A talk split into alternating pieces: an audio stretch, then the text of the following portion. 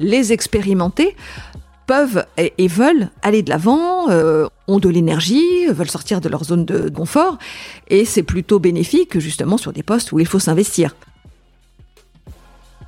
Sur une petite altercation, un petit échange, etc. Dans la nuit, euh, là, de se dire on divorce. Et on a divorcé le lendemain matin, on annonçait aux enfants qu'on divorçait. Que je me suis dit, voilà, qui t'a décidé C'est maintenant. Et puis là, c'est là, j'avais fait le bilan, on m'avait dit, et oh, je me souviens le cri de joie quand, quand j'avais mes résultats, je partais même en vacances, il y mes enfants, j'étais yes, je suis ménopausée. J'étais trop contente de me dire que ça y est, je pouvais, donc j'allais plus avoir mes règles, j'avais plus besoin de mettre ce stérilet, et voilà. Et non, pour moi, c'était la libération. La fin des règles dans la vie d'une femme, c'est la ménopause.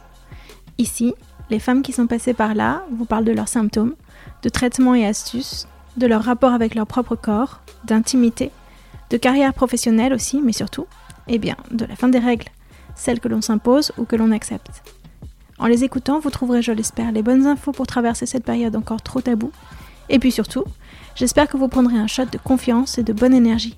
Je m'appelle Odayo et j'ai 44 ans. Allez, venez.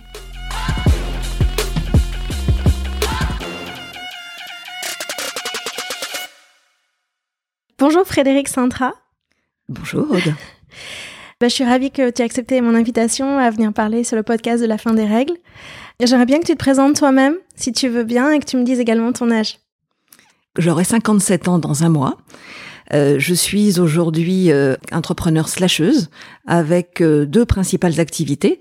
Sous la marque assurantielle, je fais du conseil pour les entreprises en silver economy et sur la génération des 50-60 ans, que ce soit pour des cibles marché ou pour les services qu'il convient de mettre en œuvre dans les entreprises. Et sous la marque Axiel, je propose des conférences sur la thématique de l'ambition et de la seniorité et euh, je forme et accompagne euh, des personnes dans les entreprises ou euh, à l'extérieur sur la thématique de l'ambition, de l'influence et la carrière en général. Donc tu as deux types d'offres, une offre plutôt contenu et une offre plutôt accompagnement des personnes, c'est ça? Exactement. Moi j'ai lu ton livre et j'ai un petit peu écouté ce que tu disais, tu interviens beaucoup. Et il y a hum, une histoire que j'ai trouvée très marquante, qui vraiment m'a fait réfléchir. C'est vraiment ce qui t'est arrivé quand tu étais jeune, que tu étais donc, euh, t'as eu ton bac à 16 ans, ensuite t'es rentré en classe prépa, prépa des grandes écoles euh, de commerce, et là tu es tombé sur un garçon qui était certainement un petit peu plus décomplexé que les autres et qui t'a dit, euh, oh mais les filles ici, elles prennent la, place des garçons dans, dans les places de concours pour rentrer dans ces écoles. Et ça t'a beaucoup choqué, et toi aussi ça t'a un petit peu marqué. Et ça a joué dans qui tu as été, à mon avis, à travers, euh, dans, la suite de ton parcours, non? Alors, je ne sais pas quelle, était, quelle est la cause et la conséquence. En tout cas, effectivement, moi j'ai été élevée à la campagne. Euh, dans la, à la campagne, il y avait des classes à plusieurs niveaux. Donc euh, j'étais la plus jeune du village et c'est comme ça que j'ai suivi une scolarité avec deux ans d'avance. Donc j'ai eu en effet mon bac à 16 ans. Moi j'étais, je m'appelle Frédéric et j'ai été élevée non pas comme une petite fille ou un petit garçon, mais comme un petit enfant de la campagne, euh, en jouant à la fois à la poupée, en allant courir euh, et en faisant du vélo et en faisant des cabanes. Et quand j'ai décidé de, de m'orienter vers des écoles de commerce, ben voilà, j'ai choisi la voie de la prépa. Et puis un jour, il y a un gars qui me dit, ouais, les filles, vous nous prenez les places au concours. Et en fait, euh, c'était assez violent parce que c'est la première fois qu'on me renvoyait le fait que parce que j'étais une fille, je n'allais pas pouvoir prétendre nécessairement aux mêmes choses, ou alors on considérait que je ne pouvais pas le faire. Et, et en fait, c'était à cette occasion que la veille de passer au cours euh, des grandes écoles, j'avais vu un appel à témoins à la télé et on disait voilà ambition fille euh, cherche témoin.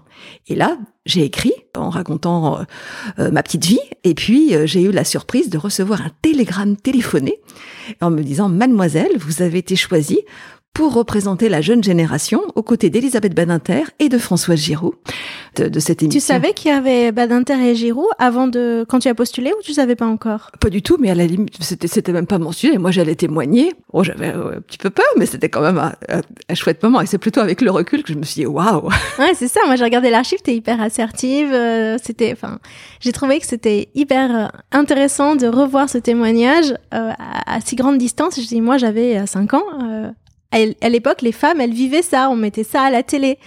il y a un tel décalage avec le discours actuel, ça, ça fait un peu une baffe quand on voit un peu comment les femmes s'exprimaient euh, dans cette interview dans ce moment-là. Ah oui, oui, et c'était en 1983. Donc moi j'avais 17 ans et justement il y avait Elisabeth Badinter qui disait euh, mais l'ambition en fait elle vient plutôt des pères, ce sont les pères qui ouvrent sur l'extérieur et qui donnent la possibilité euh, aux, filles de croire que justement euh, tout est ouvert et tout est possible.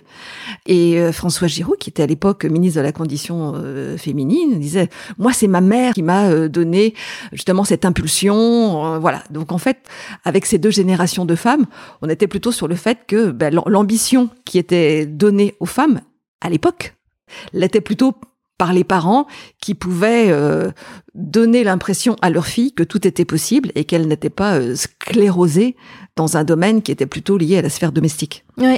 Alors il y a une phrase de Giroud qui m'a beaucoup marqué pendant cet entretien que vous avez eu tout ensemble. Je ne sais pas si tu y as repensé par la suite. Euh, je vais, je vais te la réexprimer telle que je l'ai entendue. Elle dit le problème avec les hommes, c'est qu'ils vous voient arriver vous les filles ou ils nous voient arriver nous nous les filles et ce qu'ils entendent qu'on leur dit, c'est nous les filles, on veut ce que tu as toi, c'est-à-dire une carrière, et en plus, on veut aussi ce qu'on a nous, c'est-à-dire notre capacité à faire des enfants, qu'on aura toujours. Donc on veut gagner sur les deux tableaux, et c'est ça qui les choque, les hommes. Et c'est un discours qu'on n'entend plus du tout, mais je sais pas ce que ça t'a évoqué. Oui, oui, c'était à l'époque. Alors c'est vrai que j'ai j'ai pas forcément euh, Notez ça parce qu'elles effectivement, bah, elles, elles veulent tout. Alors aujourd'hui, bon, Dieu merci, euh, on n'en est plus là. En tout cas, je l'espère. Voilà, je, je, je, prône plutôt euh, l'harmonie et que chacun trouve sa juste place. Oui.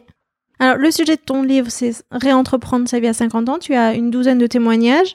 Certains qui sont des femmes qui ont quitté leur job pour créer leur propre job, pour monter leur boîte de différentes manières, ou d'autres qui sont restées dans leur job et qui ont réorganisé leur vie différemment moi, ce que je constate aujourd'hui, c'est que il y a beaucoup de femmes qui se sentent plus bien dans leur boîte à ce moment de, leur vie. Elles sont pas heureuses dans leur entreprise, elles ont fait une carrière qui leur a très bien convenu, elles ont adoré tout ce qu'elles ont fait, mais elles y trouvent plus leur compte et dans l'autre sens, les entreprises elles-mêmes ne savent pas comment bien intégrer, bien apporter ce qu'il faut à ces femmes-là pour qu'elles continuent à, à donner euh, le meilleur. Donc, soit elles se font virer, soit d'elles-mêmes elles ont envie de partir et c'est c'est une grande perte, c'est vraiment dommage.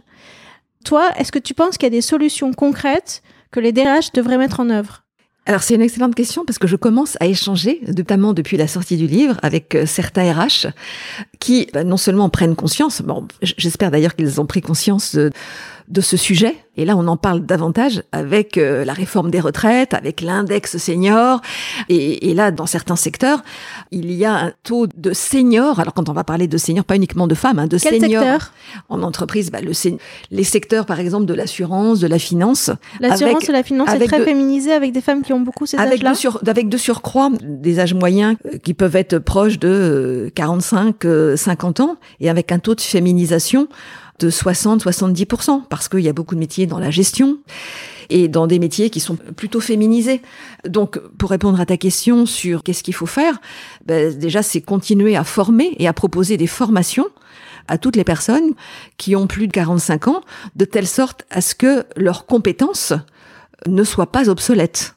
Parce que si les entreprises disent on veut pas forcément euh, promouvoir les plus anciens, c'est que que ce soit vrai ou non, elles peuvent considérer que euh, en termes de visibilité, c'est pas forcément ce qu'il y a de mieux pour l'entreprise, ou elles préfèrent euh, des gens qui ont plutôt entre 30 et 40 ans, qui ont le vent en poupe. Euh, Est-ce que tu as des exemples d'hommes ou de femmes autour de toi qui en sont là aujourd'hui?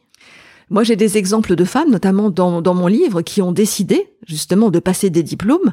Je pense euh, justement à, au cas de figure que j'illustre. J'ai passé des diplômes pour continuer à progresser dans mon entreprise. Ariane euh, Bénard, qui était dans, un service euh, communication et qui s'est dit, mais je sens que je peux apparaître comme dépassée peut-être parce que je maîtrise pas en expertise tous les sujets de ceux qui sortent d'école, mais aussi parce que moi-même, je veux apprendre des nouvelles choses. Et pour continuer à progresser, il faut que je continue euh, à apprendre, aiguiser ma curiosité. Et donc il a décidé de passer un MBA alors qu'elle avait 50 ans en communication et qui a passé un autre MBA pour euh, compléter une autre formation euh, sur la RSE pour élargir le spectre et récemment vient d'obtenir une mobilité au sein du groupe. Voilà, donc c'est parfait. Ça montre aussi quand on décide par soi-même de faire ce genre de formation qu'on est extrêmement motivé Donc pour l'entreprise, ça prouve que, quel que soit l'âge, les expérimenter peuvent et, veulent aller de l'avant, euh, ont de l'énergie, veulent sortir de leur zone de confort,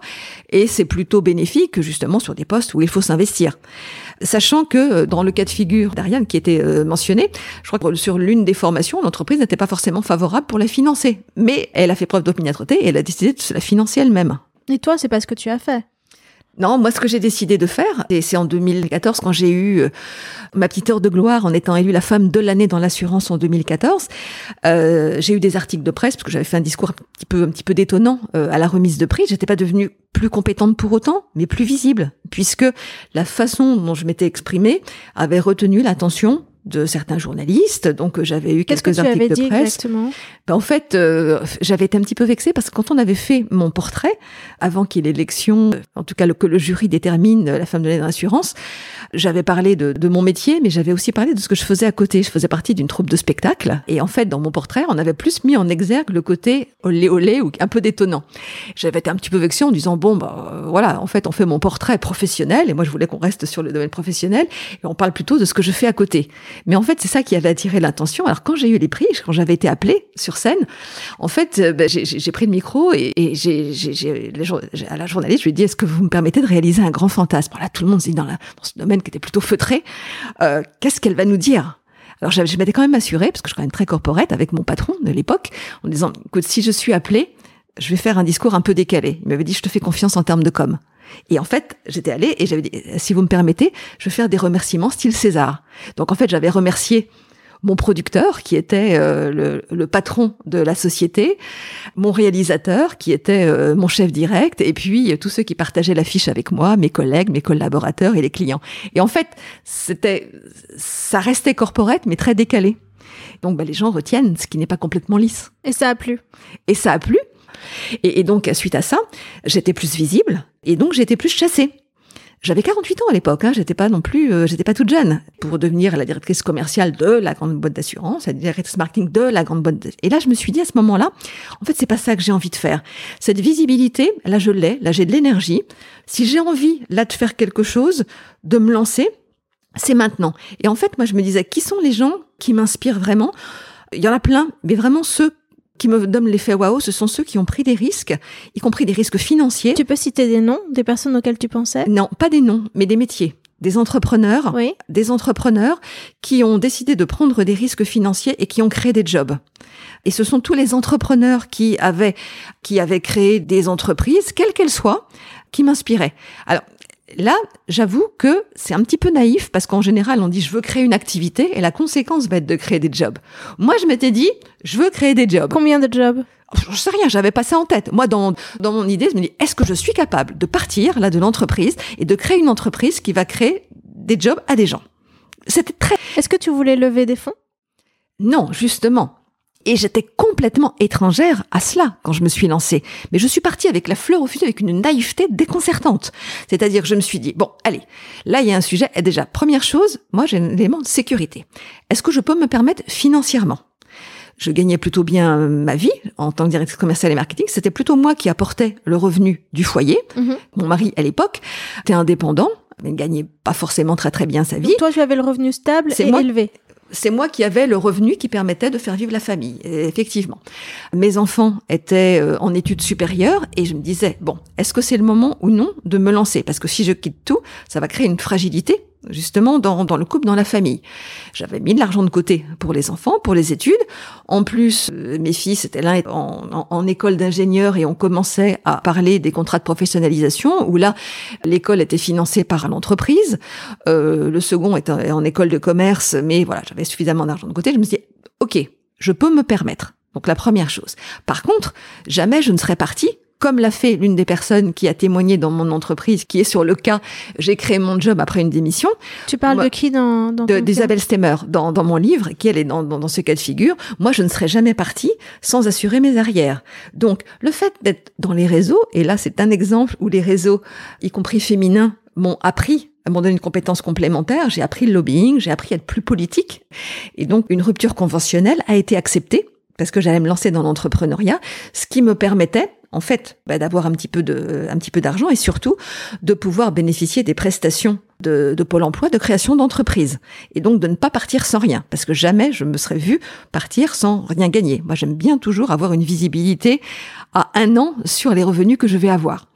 Et donc euh, voilà, ça m'a pris le temps de, de, créer des choses. Et là, il s'est passé quelque chose de très particulier que j'avais absolument pas prévu. Quand je suis partie de l'entreprise, moi, je voulais créer une plateforme numérique. Je parlais pas de lever des fonds, mais alors que je ne venais pas du digital, je me suis dit, je vais créer une application une application qui va permettre aux femmes, justement, s'il y a un sujet, de faire du réseau, mais pas de s'inscrire dans un réseau, d'aller dans les manifestations réseau et pas juste des manifestations de femmes. C'est-à-dire que un petit peu en m'inspirant de OVS, on va sortir. C'est une application que j'avais vue dans l'univers euh, personnel où euh, jour avant un spectacle de danse, une des filles m'avait dit bah tiens, je vais te présenter des gens et en fait, il y avait tout un groupe de gens qui étaient venus là parce qu'elle avait publié qu'il y avait un spectacle de danse et qui s'étaient réunis pour venir là. Et je me suis dit mais c'est ça que je veux faire au niveau pro. Parce que moi, ce que je veux faire, c'est que les femmes aillent dans les manifestations pro.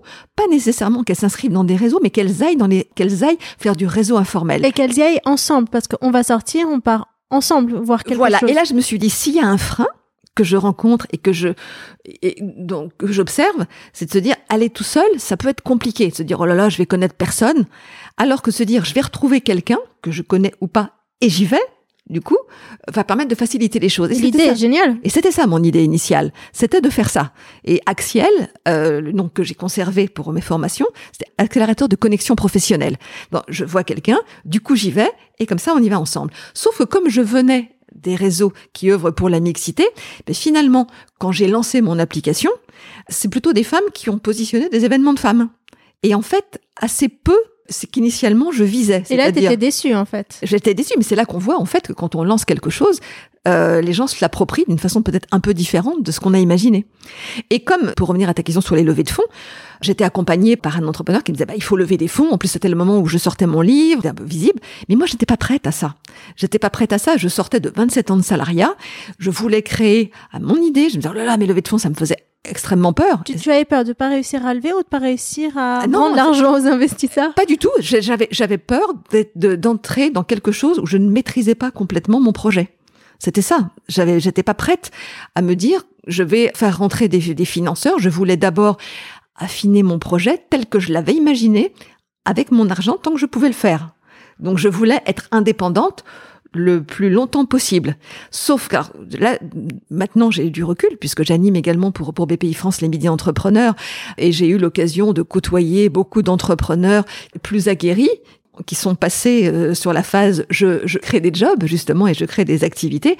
Déjà la première chose c'est que je me dis j'ai fait l'erreur de me lancer seule. Mais à ah. l'époque, je voulais me lancer seule parce que quand on se lance seul, après on devient plutôt indépendant, euh, profession euh, libérale, ou alors on a on a cette chance de pouvoir déjà créer des jobs. Mais finalement, moi j'avais des compétences sur certains sujets, sur d'autres non.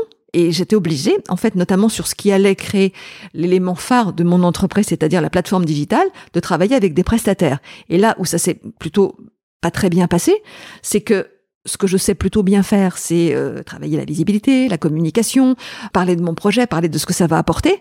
Mais derrière, il y avait un outil. Et le problème, c'est que l'outil numérique, il n'était pas fait. Et je, mettais de l'argent dans cet outil numérique, mon propre argent. Donc tu payais un développeur Je payais un développeur et le projet n'était pas lancé quand il fallait. Donc j'avais des tribunes qui étaient possibles. Le développeur était en retard Le développeur était en retard. Quand c'était livré, c'était pas complètement parfait parce que j'avais pas mis assez d'argent pour euh, pour le faire. Donc comme j'étais plutôt visible, on disait oh là là Frédéric, il y a un bug, j'arrive pas à à ça, etc. Donc je devais éteindre les, petits incendies un petit peu partout sur le sujet. Derrière, moi, on me disait oui oui c'est bon. Donc je j'organisais, j'avais je participais en table ronde, tel ou tel sujet, je pouvais parler de mon entreprise, mais derrière je n'avais pas l'outil qui suivait. Donc finalement ça faisait flop puisque euh, euh, ok il y avait une belle notoriété de la plateforme, mais la plateforme n'était pas opérationnelle ou pas encore livrée. Ça a duré combien de temps ça? Oh ça ça a duré, j'ai eu des déboires pendant 3-4 ans, j'ai eu des déboires parce que j'ai changé, j'ai changé de prestataire. Ah non, non, là, j'ai eu le sujet. Et là, je, je, je, me suis dit, oh là là, se lancer sur un secteur qu'on maîtrise pas complètement, seul, euh, c'est assez suicidaire. Mais tu aurais pu prendre un, un CTO euh, cofondateur avec toi, même au bout de 3 ans. Euh. J'aurais pu. Effectivement. Et c'est ce que je me dis maintenant avec du recul. Mais je n'étais pas prête au moment où je l'ai fait. Et puis voilà, je me disais, je vais lancer. Pour ça, une façon très très naïve. Euh, je vais lancer mon projet. Et puis c'est passé autre chose. C'est que euh, j'ai lancé, j'ai sorti mon livre, donc le premier, Comment l'ambition vient à aux filles, en, fin 2014. Et, et, là, ce que je n'avais absolument pas prévu, c'est que euh, j'ai été sollicitée pour intervenir euh, en entreprise sur ce sujet de l'ambition. J'ai commencé à des formations sur le sujet. Ça m'a beaucoup plu. Ça m'a beaucoup plu. Et je me suis rendu compte aussi que quand j'allais voir des entreprises, parce qu'il fallait bien que je vende des missions en parallèle, hein, euh, en fait, il fallait bien. En fait, j'avais choisi, j'avais choisi de ne pas euh, axer mon activité uniquement sur la plateforme numérique, qui, qui allait avoir un modèle économique plutôt dans le temps, mais de gagner quand même de l'argent tout de suite sur ce que je savais faire. Et donc là, je me suis rendu compte que bah, finalement, le fait de multiplier les activités correspondait à ce que j'aimais faire à ce que je savais faire. Quand je commençais à aller vendre ma plateforme, on me disait mais toi tu fais quoi? Et je me rendais compte que euh, moi qui vendais des produits, je devenais le produit et en fait ce que je communiquais à travers mon livre, à travers les conférences, devenait quelque chose à acheter. Est-ce que ça t'a déçu? Est-ce qu'il y a un moment où tu dis enfin comment t'es passé de je veux créer des jobs à je dois admettre que le produit c'est moi? Ben, ça m'a ça m'a un peu déstabilisé. J'ai eu quand même heureusement euh, une collaboratrice et ensuite un collaborateur qui m'ont euh, qui m'ont aidé. Donc euh, j'avais euh, j'avais quand même un peu créé des jobs, même des petits jobs. oui, c'est vrai. Des, petits jobs, mais en tout cas, ça m'a déstabilisé et je me disais mais comment je vais faire? Parce qu'il y a ce que j'aime faire. Et ce que j'aime faire, j'aime j'aime expliquer, j'aime informer, j'aime J'aime la lumière euh, dans le sens où j'aime le plaisir que ça me procure et j'aime l'impact que ça génère et le résultat. J'adore quand, après une conférence, des personnes viennent me voir en me disant vous avez déclenché ça chez moi. Ou alors, euh, un exemple que je cite également dans mon livre, j'étais euh, il y a quelques années à, à Vivatech et je vois quelques femmes qui s'approchent de moi, qui étaient sur un stand, bon, qui me disent, vous êtes Frédéric Central. Je me dis, je suis quand même pas tellement connu pour qu'on me reconnaisse là. Et, et elles me disent, mais en fait, si on est là, c'est grâce à vous, on voulait vous remercier. Alors là, je waouh. voilà, on était venu euh, entraînant des pieds à une conférence euh, des réseaux féminins dans le sud de la France euh, sur l'ambition. Bon, on s'est dit on va y aller. Et en fait, vous nous avez montré qu'à 50 balais, on n'était pas foutu. On avait un projet et on a décidé de le présenter en interne dans l'entreprise dans laquelle on était. notre projet a été sélectionné, on a été incubé et là on est là, on a un stand. C'était sur sur le stand de la Poste à l'époque. Suite à ça, et là, je me suis dit, mais c'est génial. C'est génial parce que si mon exemple ou ce que je raconte peut provoquer ça, mais c'est tout bon. Rien que ça, ça vaut le coup d'avoir fait cette conférence, d'avoir écrit ce bouquin. C'est un énorme impact. Mais oui, mais oui. Et donc je me suis dit, ben en fait, que l'impact que je pouvais avoir, c'était pas nécessairement dans une entité, mais probablement que si ça pouvait générer ce genre de situation, mais j'étais la plus heureuse du monde. Donc après, dès lors que j'en fais une activité professionnelle, c'est comment je rentabilise tout ça. Et donc c'est pour ça que bon, je fais des, je propose des conférences en entreprise, des accompagnements, mais des accompagnements pas au sens coaching parce que on vient me voir, c'est aussi pour que je donne des conseils. Et euh, c'est un mélange de, de, conseils, de mentorat et de formation puisque mon entité depuis lors, puisque je donne également des formations, elle est certifiée Calliope et voilà j'ai euh, j'ai modifié un peu les choses de telle sorte à toujours proposer aux entreprises parce que moi je sais plutôt plutôt vendre euh, aux entreprises des prestations, mais d'une autre manière. Et cet impact, ben, je le trouve non pas forcément en ayant des collaborateurs, mais en assumant le fait que euh, c'est plutôt euh, c'est plutôt moi en tant que tel qui vais euh, qui vais vendre mes prestations. Naïf, très naïf. Est-ce que tu as demandé aux femmes que tu as interviewées où elles en étaient de leur ménopause, si ça avait été un obstacle dans leur vie professionnelle, comment elles l'ont géré? Non, non, je n'ai pas demandé parce que pour moi, ce n'était pas le sujet. La ménopause, je l'ai abordée plutôt euh, sur le fait de se dire que pour bien réentreprendre sa vie professionnelle, pour avoir de l'énergie, il faut gérer cette période-là parce qu'on sait qu'il va y avoir des bouleversements biologiques, qu'on ait des symptômes ou non, mais qui peut mettre un petit peu de bazar euh, dans, dans le corps. Donc à partir de là, c'est prévention si on veut que justement notre notre corps continue euh, à suivre, à nous emmener là où on veut aller. il y a peut-être à cette période des précautions à prendre. Et donc les précautions, euh, bah, les précautions, c'est euh, prévention, euh, faire attention euh, à ses bilans de santé, à, aux risques cardiovasculaires que ça peut générer, faire attention parce qu'on sait que bah, les, la, la, la moindre euh, production d'oestrogène euh, peut créer un peu de bazar euh, sur la répartition des graisses, sur la façon dont on va dont, on va se sentir, qu'on peut avoir quelques symptômes ça, handicapants. Vrai, ouais, ouais. Voilà. Donc du coup, c'est comment on gère tout ça pour se mettre en mesure de. Mais moi, en fait, la ménopause en tant que telle, je l'ai pas perçu comme comme un sujet. C'est plus l'avancée en âge. Bon, il y a cette période qui est à gérer. Et pour les femmes, voilà, j'ai plus posé la question de, de la bascule, de la perception des 50 ans. Qu'est-ce que ça génère Alors, dans ce cas-là, je vais, je vais, te donner des chiffres qui viennent mmh. d'Angleterre, hein, mmh. ça ne pas les françaises, mais qui sont quand même parlants. 45% des Anglaises estiment que leurs symptômes de la ménopause ont un impact négatif sur leur travail. Ça fait 4 millions et demi de salariés entre 50 et 64 ans, dont 900 000 femmes qui auraient quitté leur emploi. C'est des chiffres qui sont très élevés. Donc la question que je te pose derrière ça, c'est de savoir si toi, tu as vu des femmes qui avaient des symptômes de la ménopause dans le cadre de ton travail à quelques moments que ce soit, et qui ont été ralenties dans leur profession. Non, je n'en ai pas et je, je n'ai pas d'exemple comme ceci. J'ai simplement des petites anecdotes mais c'est tout. Quelques petites anecdotes.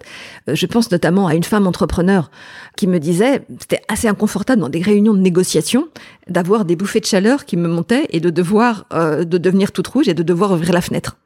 Ce genre de, de Et ça, elle t'a raconté ça Vous étiez dans quel cadre? Euh, Je l'interviewais dans le cadre euh, d'une activité professionnelle, justement d'un forum que je préparais. Elle, je devais l'interviewer en disant voilà, le sujet c'était les femmes de plus de 50 ans, un enjeu pour les entreprises. Et donc c'était dans ce cadre que je que j'étais j'avais été amenée euh, à l'interviewer sur le sujet. Et là, elle m'avait parlé librement de cela. Moi, je côtoie pas mal de femmes qui ont plus de 50 ans et pour lesquelles, en fait, qui sont plutôt dans des postes à responsabilité. Donc, je vais pas nier ces chiffres. Hein, s'ils sont, si les a, c'est des constats.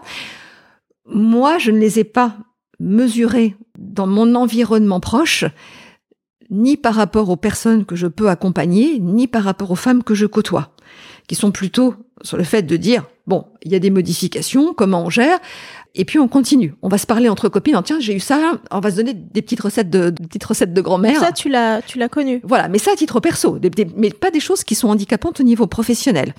Plutôt des, des et je n'ai pas connu ou je n'ai, je n'ai pas d'exemple en fait de femmes qui m'ont dit ça m'a tellement perturbé que je devais m'arrêter, que je vais faire quelque chose. J'ai simplement celles qui disent oh là là, j'ai quelques petits symptômes. Je pense que ça doit être ça. Qu'est-ce que je peux faire? Et puis là, on se dit bah tiens, ah oui, t'as, t'as ça. Ah t'as des petites pertes de mémoire. Bah attention, peut-être que les oestrogènes ça contribue aussi à ça. Et en fait, c'est plus dans ce genre de choses où on, où on constate, où on a constaté des petites des, des petits changements qu'on se dit attention tu as peut-être intérêt à, à, faire attention. Je, je pense euh, là à un dîner il y a une semaine avec euh, quatre cinq copines entre 50 53 et 55 ans. Et justement le thème de la ménopause est arrivé en disant ah bah la ménopause ah non, et c'était un peu bon t'as pas d'autres sujets plus rigolos euh, à aborder. Bon j'ai encore mon stérilet je vais peut-être pas le changer encore. Bon c'est un stérilet qui a qui diffuse des hormones euh, et qui m'empêche d'avoir les règles. Donc je sais pas, peut-être que je suis ménopausée ou pas. J'ai pas, j'ai pas très envie de savoir, donc je continue à l'avoir. Comme ça, je suis dans le déni. Et comme j'ai pas de symptômes, euh, voilà, j'évite de penser, euh, de penser à ce sujet.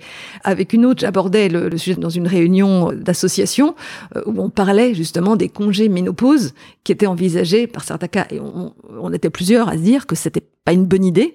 Et, l'une disait, mais on va pas se mettre un handicap complémentaire encore euh, pour les femmes d'avoir des congés ménopause. Et quoi encore? On était plutôt favorable tout autant qu'on était autour de la table, à se dire non, c'était qu'il puisse y avoir des soucis de santé à différents âges, qu'on soit homme et femme, et qu'on puisse avoir pas un droit de tirage pour des soucis de santé, si on l'a, pourquoi pas? Mais ne pas focaliser sur ça qui donnerait un handicap complémentaire aux femmes notamment dans l'entreprise et notamment après ces, âges, alors que une partie peut-être en ont besoin, et ça je ne le nie pas, mais même pas tout le monde, n'en faisant pas une généralité. Ouais, t'as répondu à la question avant que je la pose. voilà, donc euh, mais c'était sur, sur, ce sujet parce que parce que alors par contre euh, là où euh, je, pense qu'on devrait faire attention sur ce sujet de la ménopause, c'est pas tant sur les congés, mais quelque chose qui dit quand la ménopause pointe son nez, qu'on fasse des bilans santé. Ça, oui, que les femmes aillent faire des bilans. Toi, tu as fait quoi comme bilan Moi, j'ai fait un bilan, c'était juste après l'écriture du livre. Je l'avais pas fait avant. C'est en écrivant le livre, j'ai été amenée à interviewer différents experts, et notamment, notamment la cardiologue, professeur Claire Meunier-Veillé. Et suite à ça, eh bien, je me suis dit, oh là là, mais moi, j'ai pas fait mon bilan. Et là, j'ai euh, demandé des, des, coordonnées, je suis allée faire un bilan euh, cardio, un, bilan cardio. Voilà, un bilan cardio parce qu'on se dit un truc où tu cours sur un tapis, te mesures avant après? Ah voilà, j'ai eu ça, j'ai eu, euh, j'ai passé deux heures à l'hôpital américain avec des tests d'effort d'une part, IRM, Doppler sur la circulation, etc.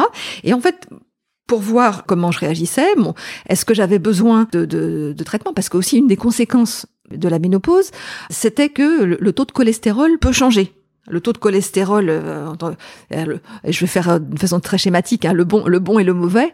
Euh, on a le bon cholestérol et le mauvais cholestérol, et le mauvais cholestérol peut augmenter. En, tout cas, c'était de se dire, et du coup, avec les risques cardiovasculaires que ça peut générer. Je le fais d'une façon extrêmement simpliste, mais voilà. Et donc, c'était pour se dire, est-ce qu'il y a besoin de traitement ou pas de traitement Comment, quel est l'état du cœur Est-ce que les parois sont nickel Tout ça, est-ce qu'il y a besoin de d'avoir un suivi? Donc voilà, c'était vraiment pour ça. Et puis, c'est de se dire aussi sur le, traitement. Moi, je m'étais dit, bon, j'ai pas forcément besoin de traitement euh, ménopause, même si, dans le cadre de mon activité, et notamment euh, au sein de Parité Assurance, on avait organisé des sessions sur femmes et santé. Et le professeur Forette, gériatre, était intervenu et en disant, oh, quand même, euh, en France, on ne prescrit pas assez de traitements, alors que... tu parles de traitement hormonal de la ménopause, voilà, on THM. Voilà, on n'en prescrit pas assez parce qu'on a toujours ces références des traitements des études américaines qui étaient faites, mais avec des hormones qui étaient un petit peu différentes, etc. Et on disait qu'il y avait des risques plus importants, alors qu'on devrait plutôt le faire euh, aux femmes. Déjà, ça diminue les risques d'ostéoporose, puis elles, euh, elles sont mieux. Bon, moi, j'avais écouté d'une d'une un peu distraite en disant oui, enfin, c'est bon, moi, j'ai pas besoin, j'ai pas de symptômes, j'ai pas besoin de prendre ça. Euh, déjà, j'avais j'avais évité quand j'étais jeune de prendre la pilule parce que le fait de prendre, enfin, j'ai appris un tout petit peu, mais le fait de prendre un médicament, de prendre des hormones tous les jours comme ça, ça m'allait pas du tout. Et donc là, je me suis pas prendre des trucs en plus et mettre des hormones. Et, et dans dans dans l'échange là pendant pendant l'entretien, quand j'écrivais le, livre, j'ai échangé avec euh, le professeur Claire Mounier-Veillé, qui m'a plutôt parlé des bénéfices, euh, bien évidemment des risques, mais des bénéfices que ça pouvait euh, apporter sur du confort de vie, parce que je, bien évidemment, je même si c'était en entretien, je m'étais un petit peu confiée sur les, les micro pertes de mémoire, voire un sommeil un peu moins régulier que ce que je pouvais. tu peux donner un exemple de micro perte de mémoire? Ben moi, ça m'arrive alors que j'ai j'avais mon bac à 16 ans aussi. Pourquoi? Parce que j'avais une excellente mémoire. Donc j'étais toujours habituée à avoir une mémoire, mais excellente, excellente, excellente. Et je ne sais pas si c'est la ménopause, je ne sais pas si c'est le confinement, je ne sais pas si c'est parce que j'ai eu une mission un peu stressante euh, à un moment donné. J'ai observé des pertes de mémoire, notamment dans la vie courante. Par exemple, je pense, je veux parler d'un film, je veux parler d'un acteur, j'ai son visage et impossible d'avoir le nom. Et ça, c'est nouveau pour toi. Et pour moi, c'était quelque chose de nouveau. Je ne sais pas si c'est la même. Je, ne sais pas quelle est la cause. En tout cas, c'est quelque chose de nouveau euh, sur les dernières années j'ai lu que ça pouvait être la ménopause qui provoquait ces petites pertes de mémoire.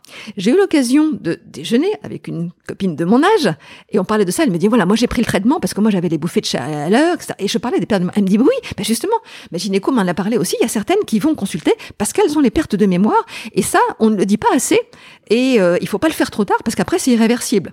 Et là j'ai pris peur et je me suis dit oh là là. Donc là ça fait plusieurs faisceaux entre euh, ce que me dit la, la professeure euh, Mounier-Veillé en disant que c'est plutôt bien sur sur, le confort de vie, que ça peut euh, jouer sur les pertes de mémoire. Je dis, mais non, non, il faut que, il faut que je, je prenne un traitement. Et justement, le bilan complet cardio aidait pour aller voir une gynéco, en fait, pour après, pour se faire prescrire. Et du coup, c'est ce que j'ai fait. Maintenant, tu prends le C'est ce que j'ai fait, et c'est et, c'est récent, voilà. Et depuis combien de mois Oh, c'est depuis depuis huit mois. Huit mois. Et tu sens un changement? J'ai plutôt changé, enfin vu un petit changement sur les nuits. Peut-être que euh, je me réveille juste une fois par nuit, alors qu'avant, j'étais plutôt trois, quatre fois. Sur la mémoire, pas trop, mais finalement, je me rends compte qu'avec d'autres amis, y compris avec mon compagnon, on a parfois euh, cette même situation. Donc je me dis, bah, c'est peut-être pas forcément l'histoire de la ménopause, c'est peut-être l'avancée en âge qui fait que on, on parle, on parle et puis on se souvient plus euh, du, du nom. Donc est-ce que c'est ça ou non? Peut-être une amélioration. J'ai pas vu parce que de changement. Je me dis que c'est forcément mieux mais j'ai pas vu de, de bouleversement. Peut-être dans les nuits. Si, quand même. D'accord, ok. Est-ce que c'est un sujet que tu avais évoqué avec ta maman? Est-ce que tu en parles aujourd'hui avec elle? Euh, non, non, non, euh, juste sur l'âge. Je vais demander à peu près à quel âge euh, était la ménopause. Mais non, parce que j'avais pas. Pour moi, c'était, c'était, c'était pas forcément un sujet à aborder. Bon, je sais que je, je crois que je lui avais posé la question sur euh, les femmes, est-ce qu'elles avaient pris des traitements? Mais maintenant, dans la famille, non, finalement, on n'a pas pris de, on n'a pas pris de traitement. Elle et ses sœurs. Donc euh, voilà, je sais à peu près que je suis à peu près dans les mêmes âges, je vais être 52, 53 ans, donc euh, c'est à, peu près ça, sans euh, sans traitement par ailleurs et sans, en fait, sans que ce soit bon quelque chose à signaler. Voilà, c'est c'est c'est une étape, sans qu'il y ait de bouleversement et de crise ou existentielle ou de transformation du corps. Alors sur la transformation du corps, toi, tu as perdu du poids récemment? Oui, alors moi justement, ce qui s'est passé, c'est que euh, au moment où, j'ai eu la, ménopause, j'avais eu quelques petits symptômes peut-être de nuit agitée où j'étais euh, un petit peu trempée. Je me dis tiens, c'est peut-être ça la ménopause, c'est peut-être ça des bouffées de chaleur. quel âge? Voilà. Là, j'avais 52 ans. Euh, mais bon, comme de toute façon, j'avais pas mes règles par le, le stérilet, je m'en étais pas forcément euh, rendu compte. Euh, et justement, je savais pas si j'étais ménopausée ou pas. Et j'ai, parce qu'il fallait changer le stérilet, je me dis bon, ça serait quand même bien que je sois ménopausée parce que j'ai pas très envie de remettre le stérilet. enfin, toutes ces contraintes de, contraception. Et puis là, c'est là, j'avais fait le bilan, on m'avait dit, et oh, je me souviens le cri de joie quand, quand j'avais mes résultats. Je partais même en vacances et avec mes enfants, j'étais yes, je suis ménopausée. Et donc j'étais ah, je m'étais trop contente. J'étais trop contente de me dire que ça y est, je pouvais. Donc j'allais plus avoir mes règles, j'avais plus besoin de mettre ce stérilet. Et voilà. Et non, pour moi, c'était la libération. Mais vraiment, le cri de joie. Je suis rentrée dans la voiture avec mes résultats, c'était le cri de joie. Ça, c'était quoi Et ben, C'était les résultats de l'analyse, voilà, donc euh, pour vérifier que c'était bien ça. Parce qu'a priori, j'avais dit que j'avais quelques symptômes, je savais pas trop. Et comme j'avais pas envie de repartir sur 3-4 euh, ans de stérilet, je m'étais dit, mais si je peux en être débarrassée et que je peux me l'opposer, oh, ce serait quand même bien. Et donc c'était ça, voilà. Et puis ce que j'ai observé en fait, euh, bah, comme j'avais pas de pas de gros symptômes, moi, c'était voilà, je, je, je, faisais du, euh, du sport, mais j'avais l'impression que d'avoir euh, d'avoir forci. Je me dis bon, ça doit être euh, dans l'air du temps. J'ai cet âge-là, peut-être qu'on grossit. Moi qui faisais une taille 38, j'étais, j'avais dû m'acheter des vêtements du 40, mettre mes, mes vêtements, euh, donner mes vêtements, ce qui était un peu long, etc. Je me suis dit bon bah c'est comme ça. Puis à l'âge de, de 53 ans, je pense que c'est euh, j'ai minci parce que j'ai changé de, de, vie avec euh, mon, mon, mari avec lequel j'étais mariée depuis 27 ans. Euh, on a décidé très très vite pour sur un sur une petite altercation, un petit échange, etc. Dans la nuit, euh, là, de se dire on divorce. Et on a divorcé le lendemain matin, on annonçait aux enfants qu'on divorçait. que je me suis dit, bah, quitte à décider, c'est maintenant.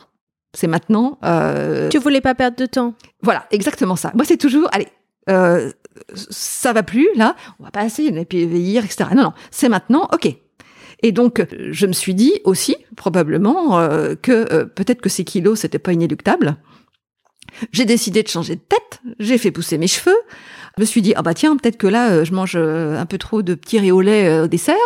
Peut-être que quand j'ai faim dans l'après-midi, peut-être que j'évite en fringale d'aller me prendre ma petite tarte au citron là. Je vais me remettre au sport un peu davantage, alors que j'en faisais déjà je vais peut-être prendre euh, une tartine et demie le matin plutôt que de prendre mes deux tartines. Et en fait, sans faire grand-chose, eh bien, j'ai perdu du poids. Bah écoute, merci beaucoup pour cet entretien. C'était hyper riche, hyper dense. Et merci à toi. Euh, moi, je retiens euh, beaucoup le passage où tu, de ce que tu décris comme de la grande naïveté, c'est là où tu quittes une boîte dans laquelle tu as tout construit, tu as adoré euh, tout ce que tu as pu y faire et tu te dis maintenant je vais faire start-upeuse. Et finalement tu te rends compte que c'est pas ça qui te correspond, tu acceptes que tu veux pas agréger toutes les compétences qui seraient nécessaires et donc tu trouves ton propre chemin et finalement c'est vraiment parler aux autres, inspirer les autres, avoir de l'impact, une femme à la fois, une personne à la fois. C'est ça? Oui, oui, tout, tout, à fait, et avec, avec plusieurs rôles et avec une multitude de rôles et de missions et qui s'enchevêtrent qui te permettent d'avoir toujours tous les rôles. Oui, tout à fait. Et, et, et s'il y a vraiment aussi un, dernier mot, que ce soit pour toutes les personnes, c'est de savoir, en fait, savoir quels sont nos, nos, nos besoins. Qu'est-ce qui nous anime au quotidien? Qu'est-ce qui nous rend joyeuse? Euh, Et est-ce qu'on peut le faire dans le cadre professionnel? Et si dans le cadre professionnel c'est un peu compliqué, eh bien qu'on trouve les ressorts dans la vie perso pour le faire à côté. Et la vie perso nourrit la vie pro, et, et on se nourrit. Et l'essentiel, c'est d'être dans l'énergie dans l'énergie. Super. Merci beaucoup. Merci. Si vous pouvez m'accorder quelques secondes de plus, s'il vous plaît. Je voudrais vous remercier d'avoir écouté cet épisode, et eh bien jusqu'à la fin. Si vous avez aimé ce témoignage, écrivez un commentaire, notez-le 5 étoiles et partagez-le. Choisissez une amie proche, votre mère, votre amoureux ou bien même votre DRH. Un immense merci d'avance et à bientôt.